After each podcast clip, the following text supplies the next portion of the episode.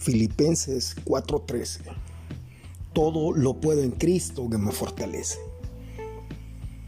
La historia de jueces 7 es emocionante, sin embargo, al verla desde el punto de vista de Gedeón, la misma debió haber sido espantosa. Dios le pidió que luchara con solo 300 hombres contra una gran multitud de hombres entrenados. Todas las probabilidades estaban en contra de Gedeón. Él no veía posibilidad alguna de ganar cuán parecido al cristiano de hoy. Las presiones de la vida llegan rápidas y fuertes, necesitando atención. La maldad se hace más y más abierta y aceptada. ¿Y cómo podemos hacer al respecto?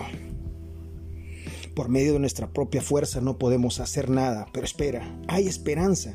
Hay una forma por medio de la cual podemos alcanzar la victoria que Gedeón logró. ¿Cómo? Observemos el versículo 20. Los hombres de Gedeón tocaron sus trompetas, quebraron sus cántaros, tomaron sus teas en sus manos y gritaron. Proclamemos pues la misericordia de Dios a los cuatro vientos. Quebremos nuestros cántaros de egoísmo, de deseos carnales y de soberbia.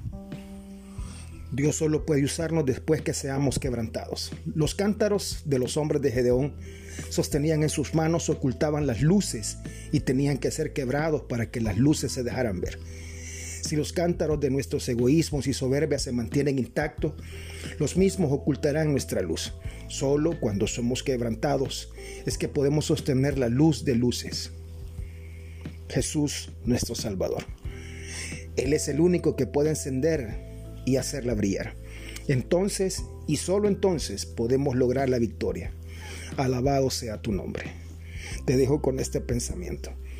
Le pregunté a un hombre qué era lo que hacía su vida tan radiante. Me contestó, mirar, mirar siempre hacia Jesús. Dios te bendiga, soy tu hermano y amigo Walter Díaz.